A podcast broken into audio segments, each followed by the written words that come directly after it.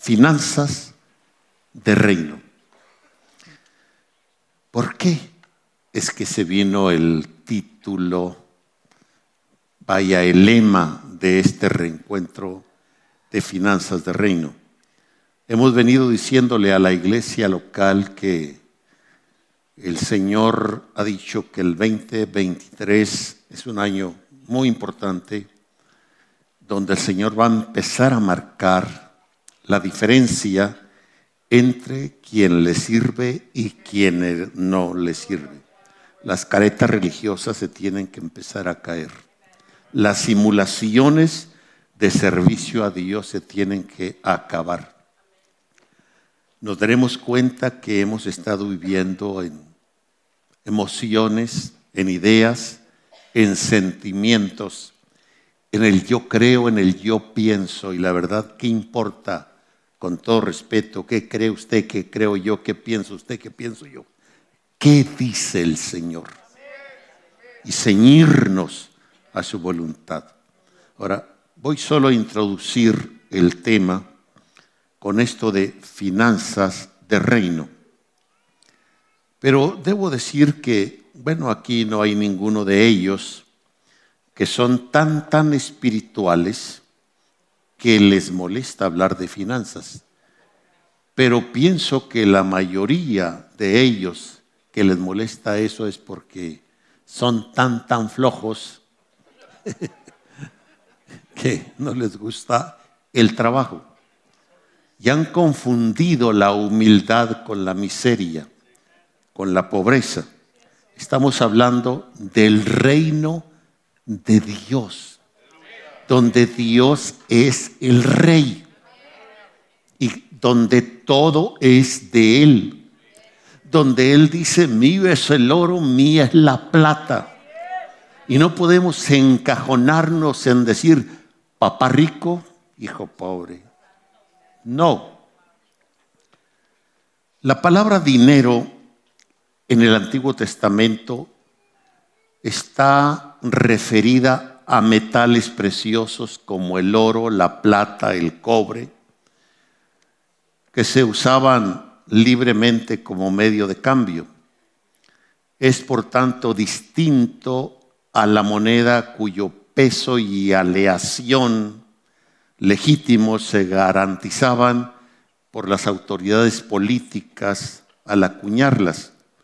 En la antigüedad, el dinero se pesaba en forma de barras, de anillos, de lingotes. Por ejemplo, un caso, Josué 7:21. Por eso en el Antiguo Testamento el verbo pagar significa en realidad pesar. Pagar viene de pesar para su entrega y hacer el intercambio y el pago de cosas. Y hay muchas citas bíblicas sobre eso. Al pago que se hacía en los trueques se le llamaba quesita, según algunos pasajes de la Biblia, como Génesis 33, 19, José 20, Josué 24, 32. Pero más tarde simplemente se le asignó el término de pieza o moneda, porque el dinero siempre ha sido, siempre ha circulado, como vamos a ver. Y solo les menciono esto de manera de reflexión. En el Antiguo Testamento hay una palabra hebrea, saab. Esa palabra está 385 veces en el Antiguo Testamento para designar el oro. En el hebreo bíblico está durante todos los periodos antiguos testamentarios. 385 veces está esa palabra. Está otra palabra en el hebreo que sep. Voy a hablar primero de ciertos tecnicismos y después, cuando me toque, hablaré de cuestiones de revelación en esto. La palabra que sep está 402 veces para designar el término plata o dinero o propiedad. Y se encuentra esta cantidad de veces. Está la palabra home 26 veces que implica cuando aquello era en abundancia, era una fortuna, era una gran riqueza o posesiones en forma vasta.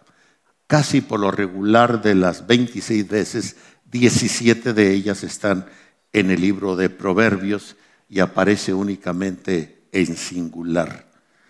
En el Nuevo Testamento hay términos como en el griego argurión, que está 20 veces para referirse a plata, piezas de plata, como en Hechos de los Apóstoles 3.6 y otras citas cuando Pedro dijo no tengo plata ni oro, utiliza este término.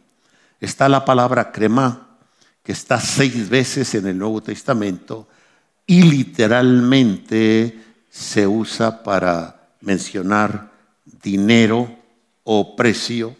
La palabra está en seis pasajes y entre ellas eh, Hechos de los Apóstoles 4:37. Esta otra palabra en griego, calcos, que significa también dinero, pero se refería a veces a dinero de cobre o como las moneditas que echó la mujer viuda. Y hay un término griego que solo está una vez en todo el Nuevo Testamento, que es el término filarguria, y es eh, de dos raíces griegas, fileo, que es amor, y arguros, que es plata, y aparece solo en 1 Timoteo 6:10 como una advertencia de el amor al dinero. O sea que el dinero no es el problema. El problema se presenta cuando tenemos amor al dinero y hasta llegamos a idolatrarlo, hasta canjear por el dinero nuestras conciencias y hasta arriesgar y poner la misma vida por el dinero. Así que cuidado no con el dinero, sino con el amor al dinero. Ahora, y no estoy mencionando en todos estos textos de piedras preciosas, de las cuales la Biblia habla y que son de alto valor. Entonces, yo era años atrás uno de los que quería espiritualizarlo todo, aunque seguía comiendo, vistiendo y durmiendo mi parte física. Y un día el Señor me habló.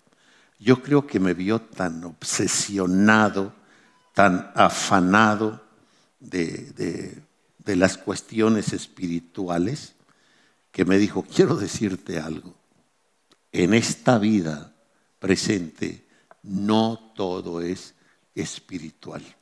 Es más, la mayoría de mis hijos no son espirituales.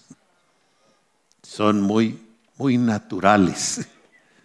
Se ocupan demasiado en lo natural, se ocupan demasiado en las cosas de este mundo.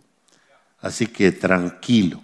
Ahora, la palabra finanzas, y luego voy a entrar en pasajes, el origen de la palabra finanza, algunos eh, estudiosos se la atribuyen a los romanos debido a su dominio del dinero y de la conquista.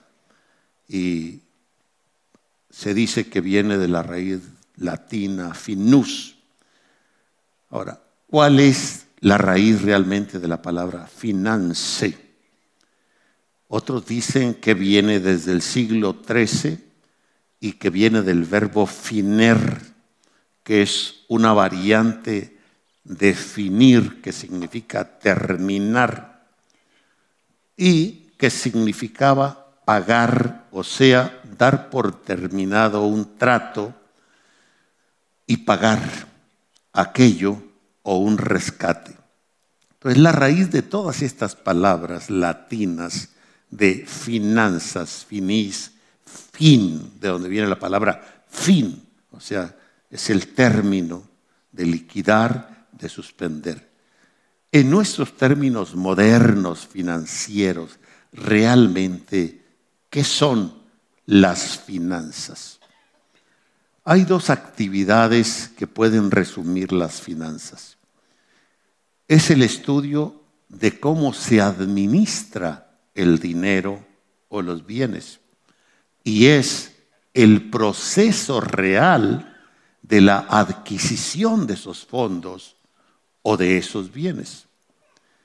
Ahora, la pregunta a manera introductoria sería, ¿habría Dios dejado fuera de sus sagrados escritos un tema que si resumimos los textos en su conjunto, que tiene que ver con plata, con oro, con piedras preciosas, con... está, creo que es el tema que tiene más versículos de la Biblia. Ejemplo, nosotros creemos, y yo lo creo firmemente, creo que existe un infierno. Pero si yo busco en la Biblia la palabra infierno y voy al Antiguo Testamento, la voy a encontrar solo 65 veces. Mientras que ya les he dicho de los cientos de veces que están estos términos relacionados con oro, con plata, con finanzas. Si voy al Nuevo Testamento, esa palabra infierno solo la encuentro 11 veces. Vaya, si voy a la palabra paraíso, que todos creemos, el Antiguo Testamento está 37 veces, pero de las cuales, como la palabra paraíso etimológicamente hablando, significa un parque, la mayoría de las 37 veces está en relación a parques comunes, no al paraíso propiamente, donde estuvo Adán y Eva. Está menos de siete veces la palabra paraíso en el Antiguo Testamento cuando se aplica al paraíso de Dios. En el Nuevo Testamento la palabra paraíso solo está tres veces. Lucas 23, 43, segunda de Corintios 12, 3, Apocalipsis 2, 7, tres veces, no está más.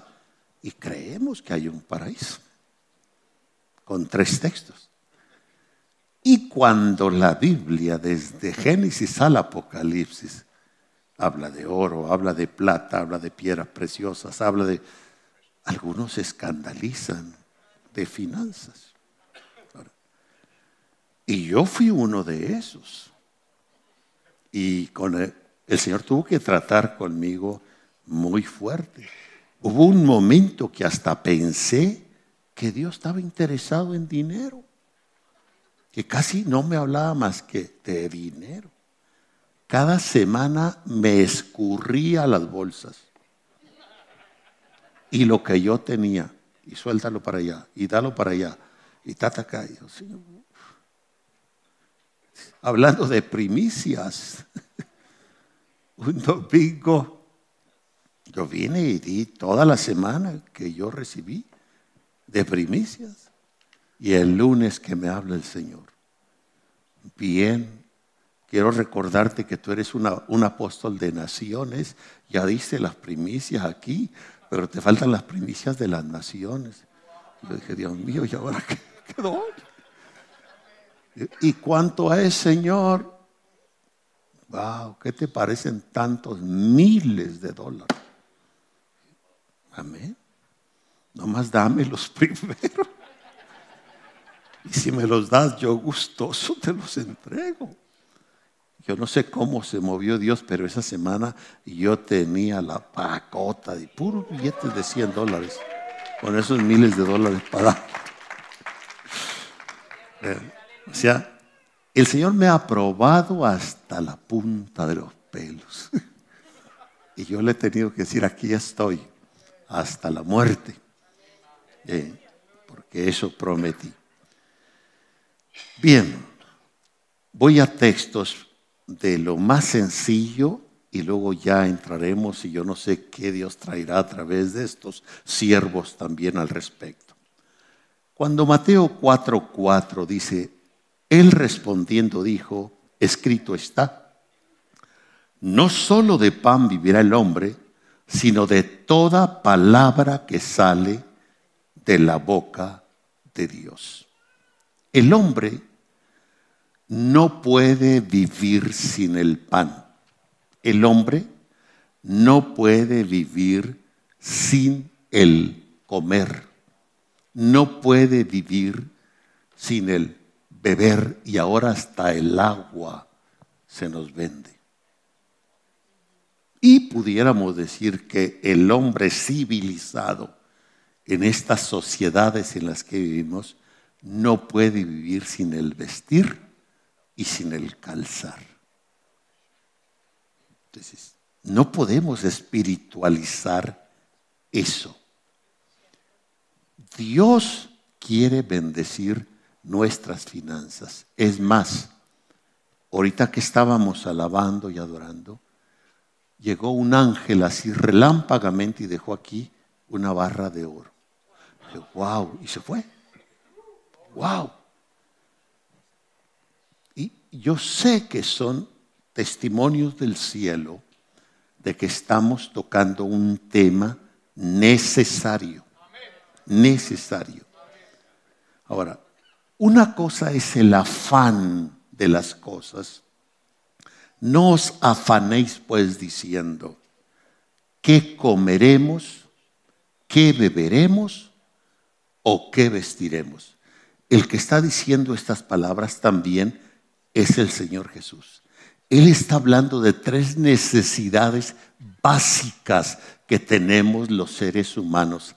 Comer, beber y vestir. Toda persona normal requiere de esto. Y esto implica dinero. ¿Qué son comer, beber y vestir?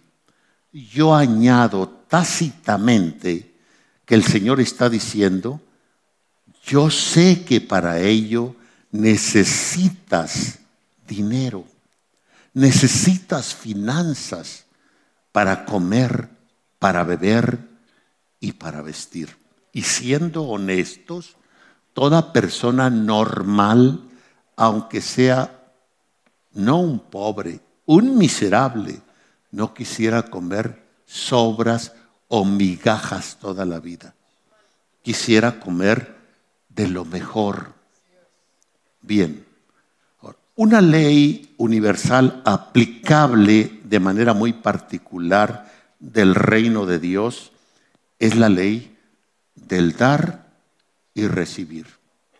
Dicho de otra manera, es la ley de sembrar y cosechar. Está escrito en Gálatas 6, 6 y 7.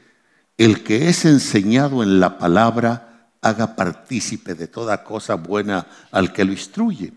No os engañéis, Dios no puede ser burlado, pues todo lo que el hombre sembrare, eso también segará. ¿Será que a los cristianos nos ha hecho falta creerle a Dios? Y sembrar dinero para cosechar dinero. Porque si yo pienso cosechar papas, no voy a sembrar camotes.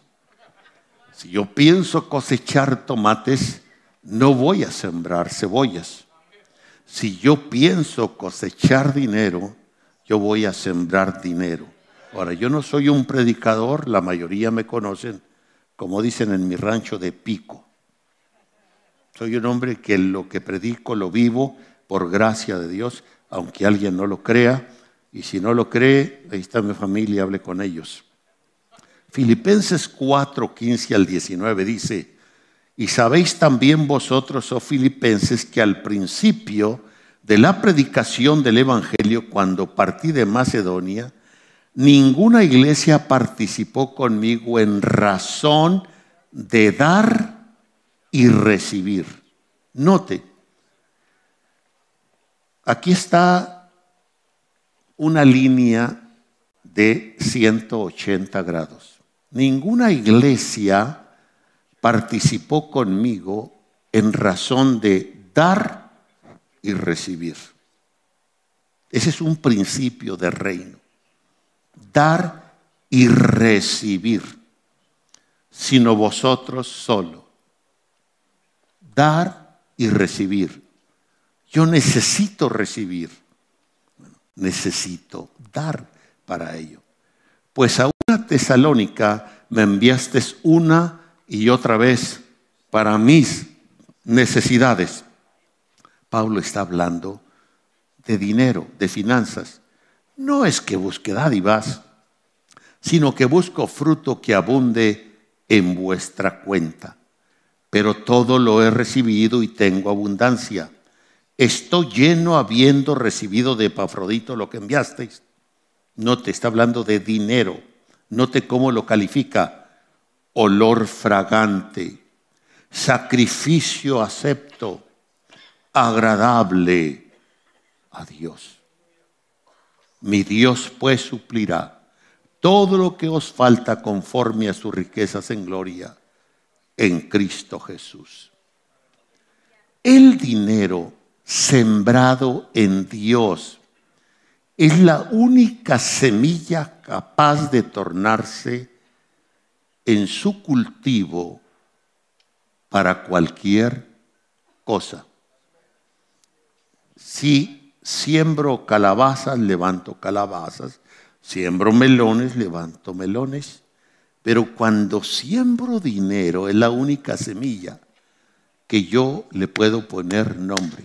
Voy a sembrar dinero porque quiero esto, porque quiero aquello, cualquier cosa. Ahora, Deuteronomio 14, 26 dice, y darás el dinero por todo lo que deseas. ¿Lo puedes repetir conmigo? y darás el dinero por todo lo que deseas. Mi pregunta es, cuando usted ha dado dinero en el Señor, ¿le pone nombre a esa dádiva? Señor, yo doy este dinero por esto. O simplemente da el dinero porque le da vergüenza agarra el billete de menos valor, el más viejo, roto y arrugado, y para colmos todavía lo aprieta y luego lo tira, hasta el águila hace pillar. No es la forma de dar, es para Dios, y lo está dando para Dios.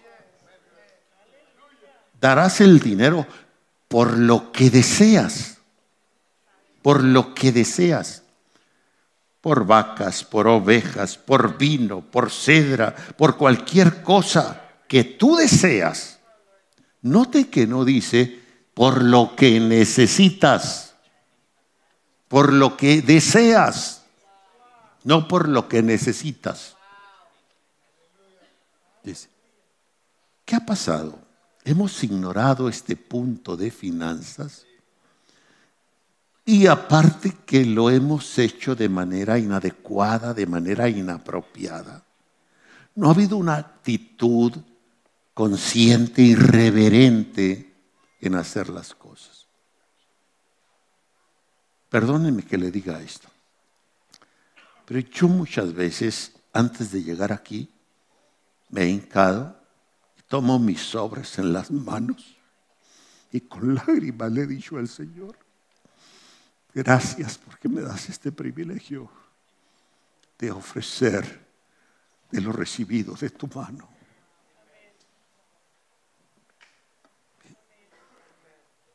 Es muy triste cuando tenemos un cristianismo sin conciencia.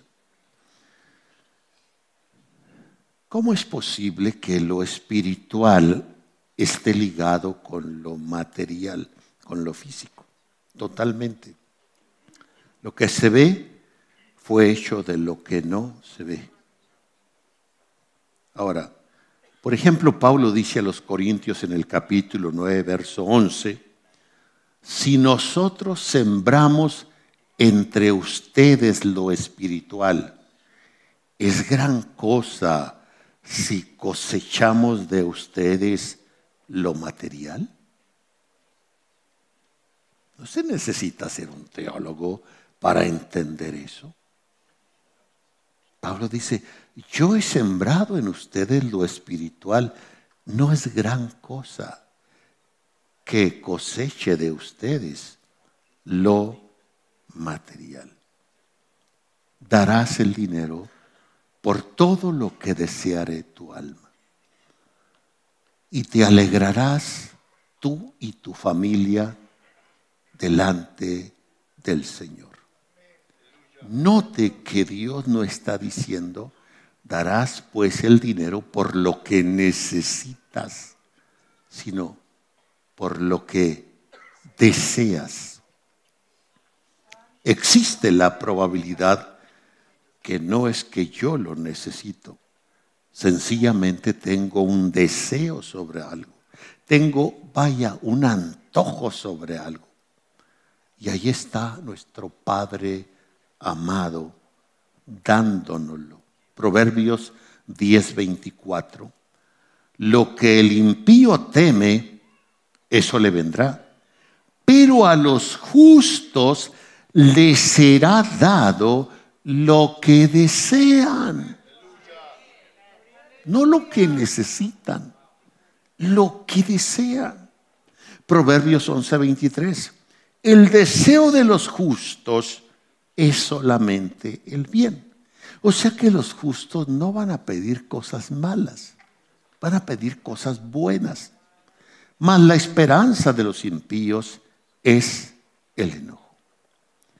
Ahora, todo lo que Dios ha hecho, lo que hace y lo que hará, es sencillamente dar, dar, dar. Es un Padre tan infinitamente rico que Él solo está para dar. Nosotros debemos imitarlo, pero tan importante es dar como saber dar, el cuándo dar, cómo dar, cuánto dar y dónde dar. Un agricultor sabio no tira la semilla en el desierto, no la tira encima de la roca, ve que el terreno sea fértil y sabe que hay temporadas para sembrar y dependiendo qué va a sembrar. Ahora, obtener el dinero y multiplicar el dinero puede ser el resultado de esfuerzos constantes de trabajo, de esfuerzos continuos de comercializar, o bien del trabajo y de la bendición de Dios, del negocio y no propiamente del comercio, de una sabia administración. Ahora, ¿qué tomo en cuenta en cuanto a la bendición financiera de Dios en mi vida. Tengo el ABC de cómo administrarlo. Saber que lo que recibo no me lo puedo comer todo. ¿Dónde repartir y cómo repartir las porciones? Entonces, las monedas y billetes y formas cambian, pero el elemento del dinero, de las finanzas, sigue siendo el mismo y sobre todo los principios divinos siguen estando ahí para guiarnos, para que seamos poseedores de las bendiciones de Dios y no ser hijos de miseria, de pobreza, de escasez, de vivir en la deuda continua algo de suprema importancia en las finanzas del reino también son las matemáticas que se manejan en el reino de Dios, que no son las mismas matemáticas que se manejan en el mundo. En el mundo se manejan las matemáticas de Pitágoras. Recordemos que este mundo fue infectado y está infectado por el pecado y consecuentemente por Satanás y las matemáticas no son la excepción. Por ejemplo, la gran mayoría de los cristianos creemos en el diezmo, aunque un 80% no diezmemos, pero sí creemos en los diezmos. Ahora, si yo diezmo, resto del 100, el 10 y me queda un 90%. Sin diezmo, me quedo con el 100. Y yo le pregunto a usted, ¿prefiere el 100 sin la bendición de Dios y bajo la advertencia de maldito sois? ¿O prefiere el 90 con la bendición de Dios? Dije que iba a empezar con tecnicismos y con cosas sencillas que son muy común de entenderlas. Preferimos el 90 con la bendición de Dios. Escojo eso al infinito. ¿Cómo es que la viuda del capítulo 21 de Lucas, verso 3, el Señor dice, en verdad os digo que esta viuda pobre echó más que todos. Si usamos las matemáticas de Pitágoras, eso no es cierto. ¿Cómo es que esta pobre viuda echó más que todos? No es cierto. En la lógica y en la razón. Echó dos pequeñas monedas de cobre. Se refiere a esas moneditas judías llamadas leptón, que en términos significaba la famosa rala, que es la única moneda mencionada en el Nuevo Testamento. Dos leptones sumaban un cuadrante, cuatro cuadrantes era un azarión, dieciséis azariones eran igual a un denario y un denario era el pago al día de un obrero. O sea que lo que la viuda echó es un 128, 128 de lo que era el salario, dividido el salario de un día en 128 partes. Y eso es lo que echó la viuda. Y el Señor dijo que echó más que todos. Pues aquí no funcionan las matemáticas de Pitágoras. Entonces, voy a, a entrar a uno de los pasajes que nos van a traer luz en cuanto a esto. Quizá no lo termine y vamos ahora a Marcos capítulo 10, verso 17 al 31 al relato del joven rico. Dice así, al salir él para seguir su camino vino uno corriendo e hincado la rodilla delante de él le preguntó, Maestro bueno, ¿qué haré para heredar la vida eterna? Note cómo las finanzas están relacionadas no solo con nuestra vida presente, sino con nuestro destino eterno. ¿Qué haré para heredar la vida eterna? Ahora, según el mismo relato de Mateo, Mateo dice que era un joven, el joven ah, le dijo, y además según Mateo, dice que era un joven que tenía muchas posesiones. Según Lucas, este mismo relato, dice que era un joven principal, un hombre principal. Y además Lucas dice que era muy rico, no solamente rico, muy rico, según Lucas 18, 18. Marcos solo menciona a este joven y lo califica diciendo uno, vino uno. No especifica propiamente que era rico, las otras eh, características que nos dan los otros evangelios y que tenía muchas posesiones. Jesús le dijo, ¿por qué me llamas bueno? Ninguno hay bueno sino solo uno Dios. O sea que si solo era un maestro, no merecía ser llamado bueno. Pero si aparte de ser maestro era Dios, podía ser llamado bueno. Y nosotros sabemos que era Dios manifestado en carne. Los mandamientos sabes, le dijo el Señor. No adulteres, no mates, no hurtes, no digas falso testimonio, no defraudes. Honra a tu padre y a tu madre. El joven dijo entonces, Maestro, todo esto he guardado desde mi juventud. Ahora, observe, se ve que es un joven que nació en un hogar de judíos devotos, religiosos, y que según el Shema, él conocía los mandamientos de Dios desde pequeño y los estaba guardando, los estaba viviendo. Pero había un vacío en él. Y se acerca al Señor y él pide, ¿qué debe hacer para heredar la vida eterna? Entonces, aquí hay algo extraño, algo que no cuadra con el concepto bíblico si este joven conocía el Antiguo Testamento, conocía los conceptos bíblicos. La Biblia dice, por ejemplo, en el Salmo 119, verso 2, 1 y 2. Bienaventurados los perfectos de camino, los que andan en la ley de Dios. Bienaventurados los que guardan sus testimonios y con todo el corazón le buscan. Note la parte final del verso 2 y con todo el corazón le buscan. Quiere decir que hay quien puede conocer los mandamientos de Dios.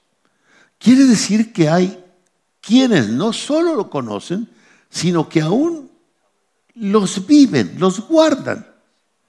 Pero la gran pregunta aquí sería, ¿y está el corazón ahí? ¿Por qué este joven? Deuteronomio 32, 46 y 47.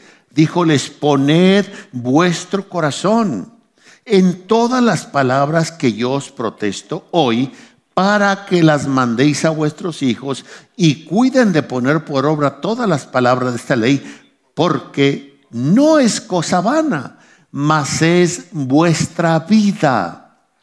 ¿Dónde está la vida y la vida eterna? en guardar los mandamientos y de corazón. Este joven los conoce, este joven los está guardando, pero la pregunta sería, ¿y lo estaba haciendo de corazón?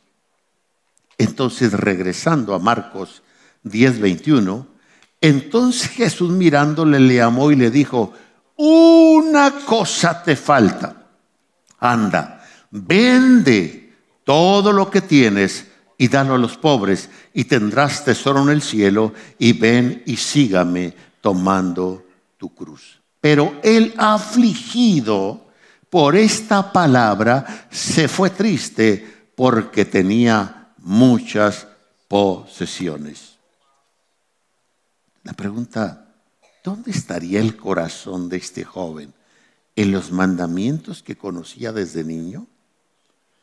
estaba obedeciéndolos y guardándolos con todo su corazón o simplemente era un legalista religioso que el corazón no estaba en Dios ni en su palabra, el corazón estaba en sus riquezas, en su dinero. Hagámonos estas sencillas preguntas. ¿Qué me controla a mí? ¿Qué controla mi carácter? ¿Qué controla mi estado de ánimo? ¿Qué realmente está como factor determinante en mi corazón? Mateo 6:21 dice, porque donde esté vuestro tesoro, ahí estará también vuestro corazón. ¿Dónde estaba el tesoro de este joven? ¿En Dios y sus mandamientos o en sus posesiones? ¿Cómo estamos por dentro? Por eso es que Dios vio a Abel primero y vio a su ofrenda. Vio a Caín primero y luego a su ofrenda. Dios ve nuestro corazón primero y luego nuestras acciones el por qué las hacemos. Estamos simulando, fingiendo, aparentando. Dios ve nuestro corazón y luego lo que damos. Esos son principios fundamentales. El Señor dijo, fariseo ciego, limpia primero lo de dentro del vaso y del plato para que también lo de afuera sea limpio. Dios no está peleado con lo uno y con lo otro. Primero limpia lo de adentro y luego también limpia lo de afuera. Porque yo no quiero tomar un vaso que aunque mi esposa me diga, lo acabo de lavar muy bien, con jabón, lo tallé, por dentro está muy limpio, pero yo lo veo muy sucio por afuera. No me atrevo. Entonces, hay creyentes que les importa lo de afuera, como los escribas y los fariseos, y no concientizan cómo están por dentro. Otros, para hacer un ridículo por fuera, dicen, al cabo Dios conoce mi corazón, que estoy muy bien por dentro. Lo de afuera tiene que ser afín con lo de adentro. Dios dice en Proverbios 4, 23, sobre toda cosa guardada, guarda tu corazón, porque de él mana la vida. Dios dice, dame, hijo mío, tu corazón y miren tus ojos por mis caminos. La pregunta o la gran pregunta aquí, ¿dónde estaba pues el corazón de este joven si conocía los mandamientos de Dios y los guardaba? Pero su corazón estaba en las riquezas, en el dinero, no en Dios. Hay que separar estos puntos porque a veces culpamos el dinero y maldecimos el dinero y no es el dinero. Entonces Jesús mirando alrededor dijo a sus discípulos, note aquí es donde viene algo donde vamos a entrar a ciertas profundidades importantes.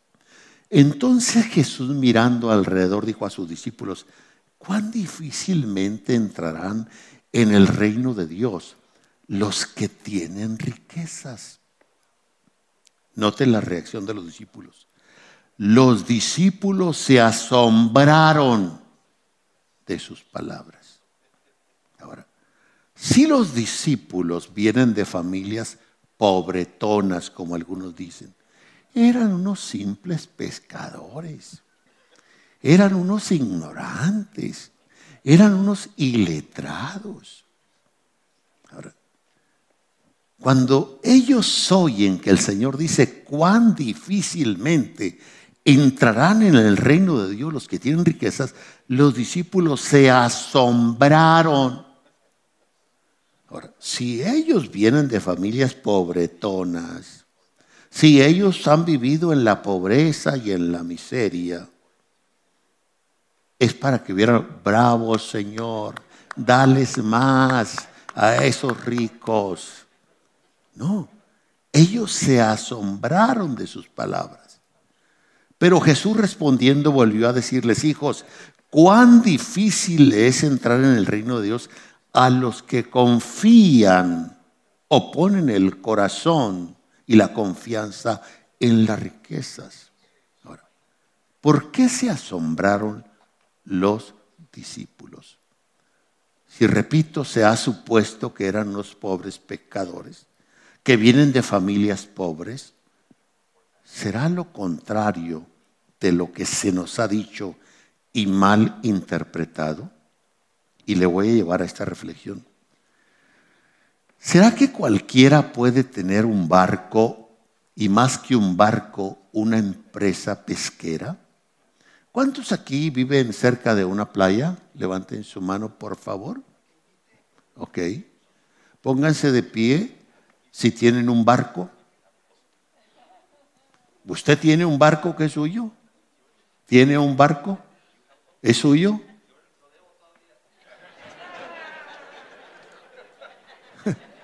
Aún viviendo a la orilla del mar o de la playa y siendo un hombre tan trabajador y un empresario como él, si es que tiene un barco, se dice que lo está pagando. Así que tiene un barco a medias. No cualquiera puede tener un barco. Y de los que viven ahí y de su nivel, tal vez de cada cien o de cada mil, uno tenga un barco. Y me estoy quedando corto. Marcos 1, 19 y 20 dice, pasando de allí un poco más adelante, vio a Jacob, hijo de Zebedeo, y a Juan, su hermano, también ellos en la barca que remendaban las redes. Y luego los llamó y dejando a su padre Zebedeo en la barca con los jornaleros y le siguieron. ¿Un simple pescador tiene empleados? ¿Tiene jornaleros? ¿Tiene barcos? No. Si ellos vinieran de familias pobres, ellos no se hubieran asombrado. Ay, Dios mío, ya están los números rojos ahí arriba. Bueno, apenas iba a entrar en el punto. Se los dejo para mañana, si Dios quiere, vivimos, para darles detalles, cómo vamos a entrar en ellos y a veces cómo se nos tuercen las escrituras para creer que como hijos de Dios, la humildad, hacernos creer, es pobreza, es escasez, es miseria, somos hijos del el rey.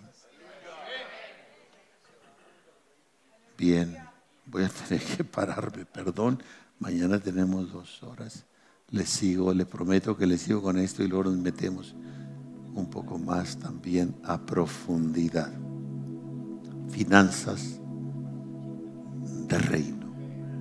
Las finanzas del reino son las finanzas del rey. El rey es el dueño del oro y de la plata. El rey está buscando a quien confiárselas. ¿Quién pudiera decir, Señor, te prometo que no me voy a marear? Te prometo que no me voy a desviar. Confíamelas. Confíame la porción que tú me quieres confiar. Te prometo que seré sabio y buscaré tu dirección para aplicarlas de manera apropiada, de manera correcta. No seré un creído, un presuncioso, un vanidoso. Señor, te bendecimos, te agradecemos. Nos hemos introducido en este tema tan importante de finanzas del reino.